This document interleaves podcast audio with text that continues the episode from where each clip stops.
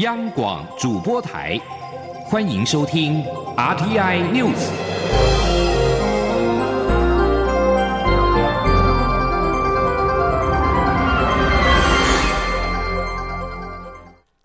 各位好，我是主播王玉伟，欢迎收听这节央广主播台提供给您的 RTI News。今天是二零一九年二月二十七号，新闻首先带您关注。立法院程序委员会二十六号将行政院所提同婚专法、司法院释字第七四八号解释施行法草案等案排入三月五号立法院院会报告事项的议程。民进党立院党团书记长郑运鹏表示，民进党团会提案把司法院释字第七四八号解释施行法草案进赴二读。国民党立院党团总召江启臣人表示，要等党团内部开会讨论之后再决定立场。另外，时代力量立委林长佐也提出同性婚姻平等保障法草案，并且在二十三号达连署门槛。林长佐二十六号表示，还没有正式提案，因为是与同志团体联动，会尊重同志团体的意见，是接下来审议的状况再决定。行政院会于二月二十一号通过同婚专法，司法院释字第七四八号解释施行法草案，规定年满十八岁的同性别两人可成立同性婚姻关系。专法并自五月二十四号起实施，法案送立法院审议。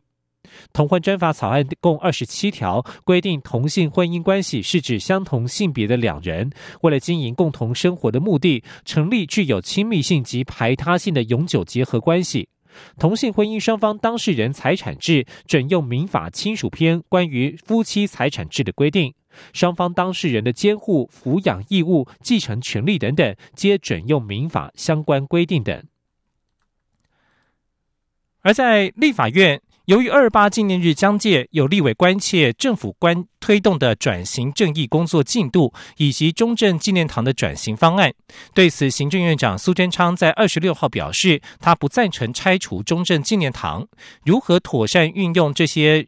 利用人民血汗、国家资源所建成的公共营造物，用更宽容的角度来看待，并且希望能够团结所有力量来对抗新的敌人，才是眼前的当务之要。请记者刘玉秋的采访报道：政府致力推动转型正义，但随着二二八纪念日的到来，清除重症纪念堂、慈湖陵寝等威权象征的议题再起。民进党立委尤美女二十六号在立法院市政总执行时也关切，文化部呈报了两个转型正义的方案，但没有拆除重症纪念堂的建议。尤美女询问行政院长苏贞昌对重症纪念堂去留与转型的看法。对此，苏文昌表示，他不赞成拆除中正纪念堂，而是主张以更高、更宽容的角度去看待中正纪念堂这威权时代利用人民的血汗与国家资源建立的公共营造物，妥善运用才对得起这一路走过来的人。孙昌并引述南非前总统曼德拉在黑人执政后曾呼吁黑人族群应宽恕接纳过去的压迫者为帝，认为民进党执政后应把心态打开。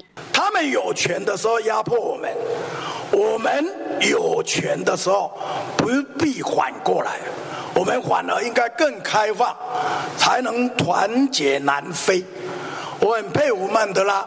他用更高的方法跟角度，团结了南非，让南非向前走。苏贞昌也强调，无论是加害者、被害者，我们都属同一国，都在这一块土地上。国家领导人应对受难者道歉，恢复他们的名誉，厘清加害者的责任。但转型正义不是追杀，也不是拆除，一致对抗想要并吞台湾的敌国，才是现在应该做的事。好，我们过去的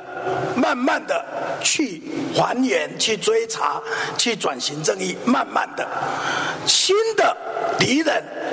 逼到眼前，兵临城下，这才是我们应该团结一致，一起团结所有力量，才是我们眼前之急。苏贞昌并说：“我是一个务实的工作者，我过去主张台湾独立，我现在捍卫台湾主权，因为台湾是个主权独立的国家，只有保主权、为民主、拼民生、拼经济，人民才会觉得政府有在做事。”中广电台记者刘秋采访报道。海外二二八遗属返乡团在二十六号举行记者会，发表声明。他们则是建议将中正纪念堂转型为台湾忠烈祠，用来纪念为国捐躯的台湾勇士。另外，也建议促进转型正义委员会勇敢面对二二八课题，尽速完成报告书，彻底改革司法制度，修改课纲，让台湾人充分认识二二八真相，以及加重台湾母语的教学时数等等。继续关注政坛焦点。国民党二零二零年总统党内初选办法规定，党主席吴敦义才是交由智库研议。国民党发言人欧阳龙二十六号受访时表示，智库已经列出各种初选方式的优劣，但是并未建议采用何种方式。今天将提报中常会讨论，并且做出决定。根据现行国民党党员参加公职人员选举提名办法规定，党内总统提名由七成民调、三成党员投票决定人选。表态争取党内提名的新北市前市长朱立伦公开主张全民调，党主席吴敦义日前先后抛出全党员投票以及五成党员投票、五成民调的构想。欧阳龙在二十六号下午受访时表示，各种初选方式将交由二十七号中常会讨论。根据初步的构想，应该会朝向党员投票与民调兼具的方式。但是智库并未建议采用何种方案，由常委们讨论之后做出最后决定。另外，前台北县长周习伟宣布投入总统初选，并且建议国民党总统初选应该采取两阶段初选。对此，国民党发言人欧阳龙表示，这样恐怕又会回到四年前换柱的情况。由于高雄市长韩国瑜目前民调最高，周习伟抛出两对两阶段初选，被解读为卡朱拱韩。而争取提名的前新北市长朱立伦则表示，初选只是过程，欢迎每个人参与初选，最后选出符合民意最强的候选人。而国民党主席吴敦义二十六号表示，最后提名的人选若是达到胜选的标准，就没有征召的问题。但如果环境需求，国民党也不排除任何可能。他自己还没有决定是否要参选，但是三月十六号立委补选若是能够成功，是他决定是否参选的因素之一。继续关注财经消息。经济部在二十六号公布了一月份工业生产指数为一百零六点五五，虽然是历年同月次高，但是年增率却是负的百分之一点八六，其中制造业同样衰退了百分之一点九二。经济部指出，一月份的表现其实已经优于预期，主要是因为国际原物料价格一月份止跌回升，代表背后有一定的需求支撑，加上美洲贸易谈判露出曙光，显示景气已经没有先前那么悲观。请您央网记者谢佳欣的采访报道。全球经济放缓、智慧手机销售疲软，还有美洲贸易战等不利因素冲击，一月份工业生产指数、制造业生产指数与上年同月相比双双衰退，分别为负百分之一点八六及负百分之一点九二。经济部指出，制造业各业别皆呈现衰退，但电脑电子及光学制品业年增率却高达百分之三十二点七四，主因是贸易战效应，伺服器业者拉高国内生产比重，网通业则接获欧美订单增加，两者自去年十月起每月年增率都高达双位数，成为制造业生产的主要动能。另外，春节备货需求也带动一月份民生工业生产年增率逼近百分之八。经济部也评估电脑电子及光学制品业未来几个月成长力道可以持续。经济部统计处副处长王淑娟说。因为这种产线调配的这个动作，应该不是一个短期突然间的现象，它应该是会持续一段期间。所以我们预估，呃，未来几个月，电脑电子及光学制品业应该是还是可以维系这种成长的态势，可以成为推升我们整个制造业生产动能的一个力道。对于一月份外销订单、工业生产指数表现，都较先前预期来得好。经济部指出，先前预估时，对于各项指标，包括出口、外销订单，还有国际机构对于景气的预测，都是偏向保守、悲观。但如今一月份国际原物料价格止跌回升，显示背后有一定的需求支撑，景气没有那么差。再加上美中贸易战谈判出现和缓的曙光，都让外销订单、工业生产指数统计表现优于预期。中央广播电台记者谢嘉欣采访报道。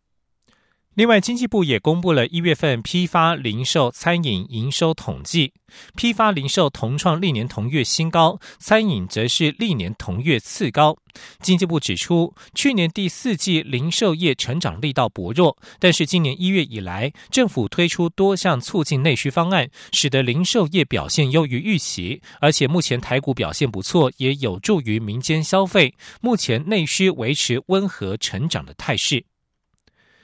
继续关注的是台湾的水情问题。现在在新竹地区水情吃紧，旱灾经济部灾害紧急应变小组在二十六号检讨水情。由于新竹地区降雨不如预期，决定从三月四号起将新竹地区水情灯号转为第一阶段限水黄灯。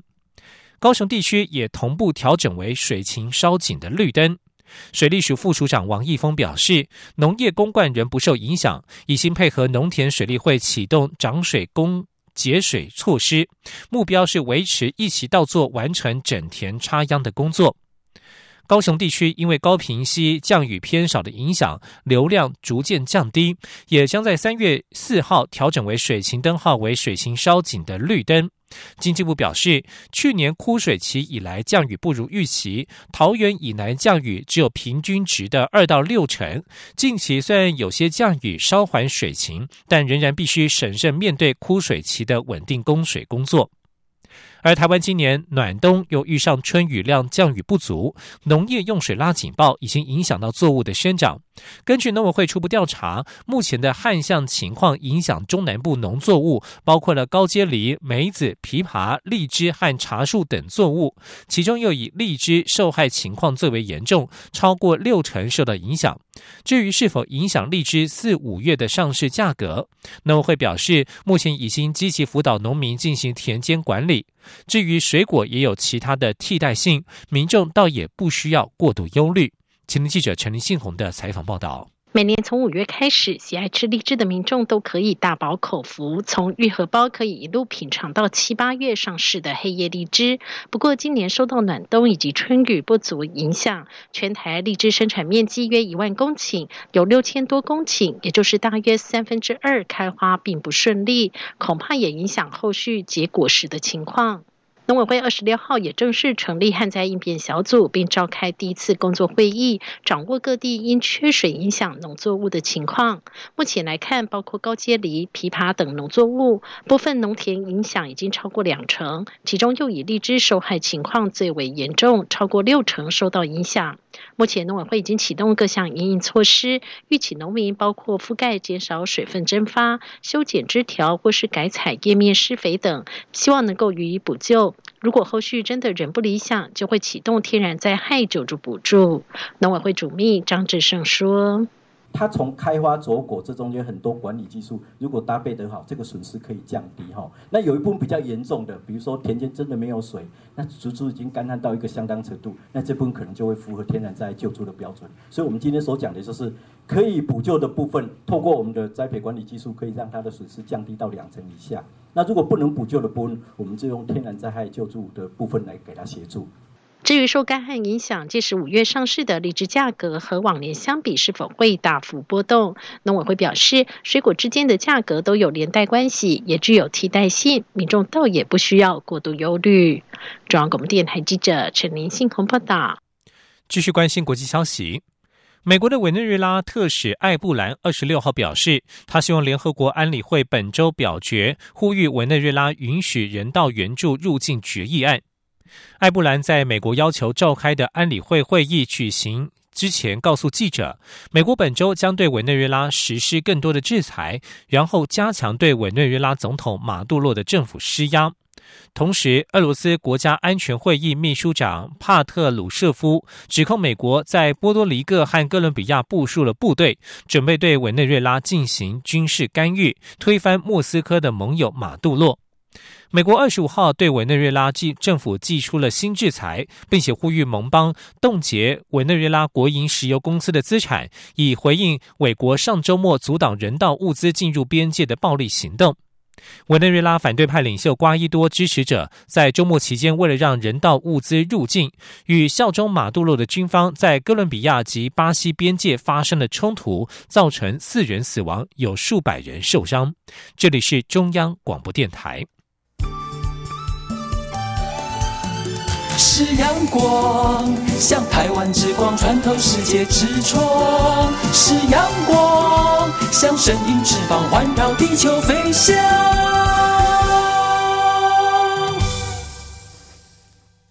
各位好，我是主播王玉伟，欢迎继续收听新闻。交通部长林佳龙二十六号表示，预计四月份推出春游专案，规划四到六月实施。至于补助的金额及方式，观光局表示，今天交通部部务会议之后，将会说明相关的规划。林佳龙二十六号在立法院指出，预计四月份推出春游专案，除了补助旅行社及旅馆之外，也鼓励地方政府提案，能够扩大效应。目前有新台币八亿多的预算。交通部观光局局长周永辉则是暂时不对春游补助表示意见，仅透过公关室表示，将在今天交通部部务汇报之后，向媒体说明春游补助方案的相关规划。至于是否如果如部分媒体所报道，部分年龄补助住宿新台币五百元，而且各县市都适用，这方面交通部与观光局都不愿意证实。交通部表示，春游方案目前还在研拟阶段。林佳龙指示应加强政府内部跨机关的水平沟通，并且事先与相关单位协调，了解执行情况，以延续并扩大暖冬所带动的产业发展成效。全案内容目前尚未定案。而无论是否有补助，其实春天正是出门赏花的好时节。一年一度的阿里山樱花季即将在三月九号到四月十号展开。公路总局也在二十六号宣布花季期间的相关管制时段及路段，同时也呼吁赏花的民众尽量利用大众运输工具上山赏花，既轻松又可以折抵入园门票。请听央广记者吴丽君的采访报道。短短三个星期的武林农场樱花季即将于二十七号落幕，紧接着为期三十三天的阿里山樱花季也将于三月九号起绽放到清明节过后。公路总局二十六号宣布，将比照往年花季期间，再度与阿里山国家风景区管理处、林务局嘉义林管处、嘉义县政府等单位合作，规划场内总量管制、团客预约入场。道路交通管制及公共运输接驳等四大疏运措施。公路总局副局长许征章表示，赏花期间每天总量管制一万六千人进场，其中包括上午六到十二点的管制时段，限定团客一万人，住宿旅客两千人，散客两千人；下午非管制时段则开放两千名游客自由上山。此外，台十八线阿里山公路六十。五点四 K 湖底到台二十一线塔塔加，也将于花季期间上午进行小客车，只开放有团客预约的游览车及大客车可以通行。许征章说：“就是说，在花季这段期间，每个周休二日跟清明年假，总共有十二天会做相关的管制。就是说，从嘉义端这边要上去的，是从上午的六点到十一点。”那大客车的话，就从上午的六点到十二点。那当然游览车有预约就没有管制了。那从南头那边来的，因为阿里山还可以从台二十一过来，那这边的管制时段是从七点到十一点。至于赏花公车，则包括从高铁嘉义站、台铁嘉义站、台北转运站、日月潭、台二十一线塔塔加和台十八线六十一 K 八八新社到阿里山的六条客运，民众可于三月一号。零时起至全省超商或核心客运售票系统预约购票，只要搭公车上山赏花，还可凭车票折抵入园门票。如果是到八八新社购买联票，最低可享五折优惠。此外，嘉义领管处今年也首度推出花季纪念票券。阿里山森林铁路则将于花季期间每周三上午加挂蒸汽快木火车，让民。正拍摄蒸汽火车行驶于樱花林下的美景。中央广播电台记者吴丽君在台北采访报道。而接下来的二二八连假也有丰富的艺文活动。坚持在传统当中创新的唐美云歌仔戏团，二零一九年第一档新戏就是在二二八连假推出千年度白蛇剧作，将既有跨剧人口的《白蛇传》重新编出新意，保留经典桥段，并且在法海、白蛇、青蛇以及全新角色摆渡人之间关系多所琢磨。传达自自渡或是渡人的醒思，让旧曲弹出新奇韵。今天央网记者杨仁祥、江昭伦的采访报道。强公主贵姓国名？林兄喜，是真心喜在行什么公主？这些下后先，在回村都有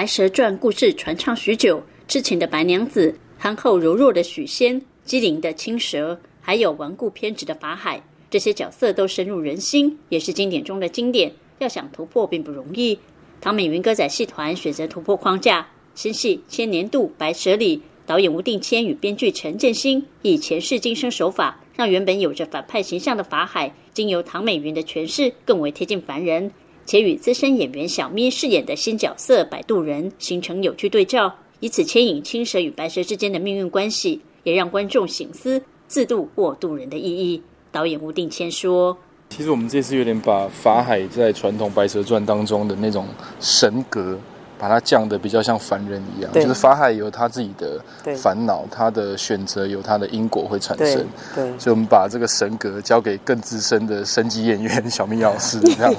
就让他这样一个哎观众没看过的角色来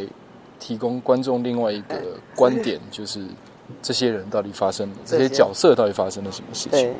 除了唐美云落法圆领扮相与小咪画龙点睛的演出，千年度白蛇更大胆在一出戏中同时启用三组年轻演员饰演许仙、白蛇与青蛇同场较劲，还找来戏剧演员娄欣彤演绎白蛇的前世，为爱纠葛的青楼女子红莲，希望让年轻演员有更多发挥机会。唐美云说：“我是真正希望以戏代功。”然后以戏练功，来培养我们这些优秀的青年团员们。因为其实呢，呃，年轻人他们还有呃很多需要这个学习的。那其实《白蛇传》对他们而言是一个在他们演艺生涯上应该是一大突破，而且是一大挑战。挑战传统原本就有极大的难度。唐美云歌仔戏团为了传承、打造精致舞台，要让这出千百年来的好戏在传统中拓展出新的生命。中国电台记者杨瑞祥、张昭伦台北采访报道。为了关注国内危险及老旧建筑问题，本台特别制播了一系列的专题报道，带您深入探讨政策施行的问题。目前政府推动危险老旧房屋重建进度缓慢，除了诱因不足之外，攸关强制补强重建的法源还在立法院卡关，让危老重建少了强而有力的执行工具。不过，因为建筑法修法还涉及引进第三方公证单位的查验制度，各方旗舰甚大，充满了挑战。有立委抛出针对老旧房屋另立补强条例，研判会比修建筑法更快速有效，但是能否彻底解决老老屋补强的问题，还只是权宜之计，有待讨论。前天记者刘玉秋的专题系列报道三：强制重建补强缺法源，建筑法修法路遥遥。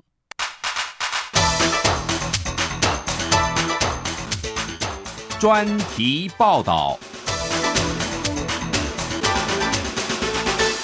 二零一七年的台南地震及二零一八年的花莲地震导致惨重伤亡，震出鬼佬重建的迫切问题。政府也推行建筑物内震评估措施，盘促使对危险老旧房屋进行内震补强，甚至重建。不过，危险老旧房屋重建进度却相当缓慢。除了民众参与房屋建检的意愿低，担忧影响房价外，一旦内政评估结果确实有疑虑，政府目前也没有强制要求进行补强或重建的法源，让鬼老重建少了强而有力的执行工具。虽然行政院早在去年二月就已提出建筑法修正草案，其中第七十七条之一明定赋予强制补强或重建的法源依据，立法院在初审过程中也无太大争议，便依照行政院版本通过。但因草案中最大的症结点在于引进第三方公证单位办理施工勘验及竣工查验制度，引发不动产业者反弹，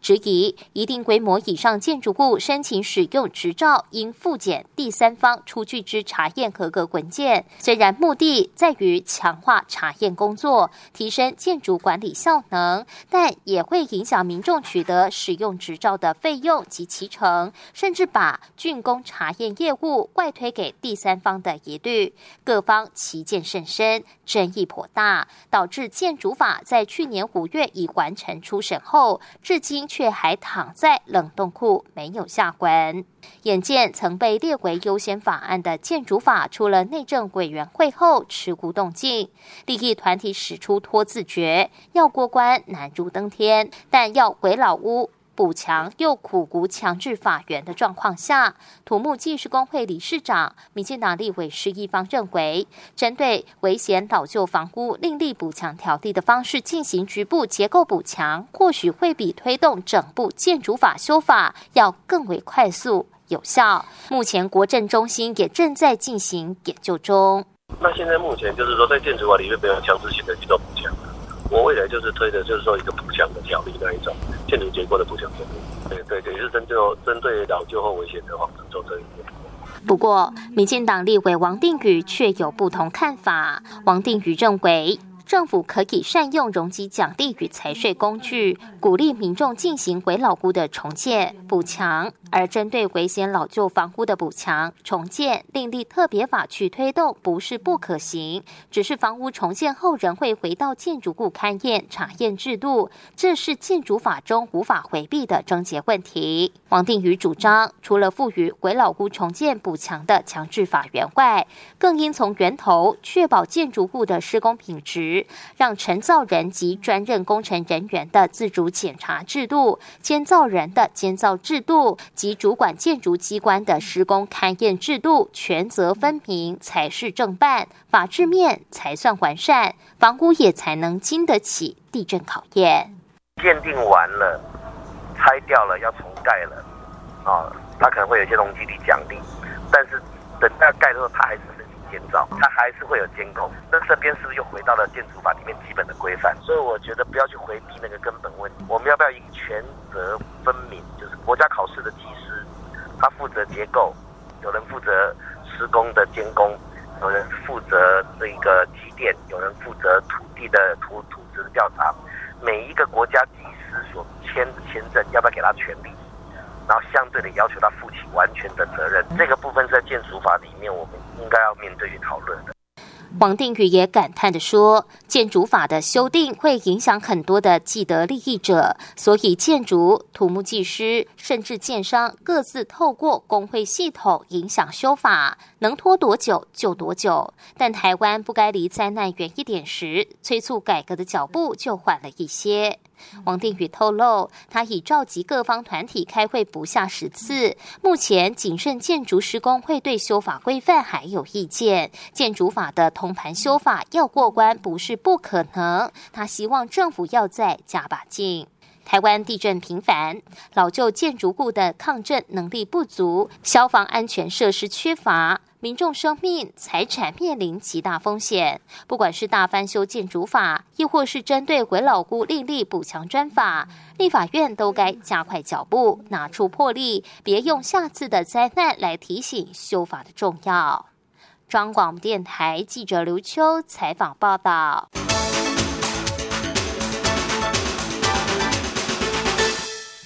新闻最后带您关心国际财经消息。美国联准会主席鲍尔二十六号表示，美国经济今年将以稳健的步伐成长，尽管速度放缓，在决定是否进一步调高利率上，联准会仍会保持耐心。联准会表示，相互矛盾的趋势与信号削弱了进一步升息的证据，并且使得原本正面的经济前景变得较不确定。鲍尔向国会议员表示，目前的经济情况健康，经济前景仍然良好。以上新闻由王玉伟编辑播报，谢谢收听。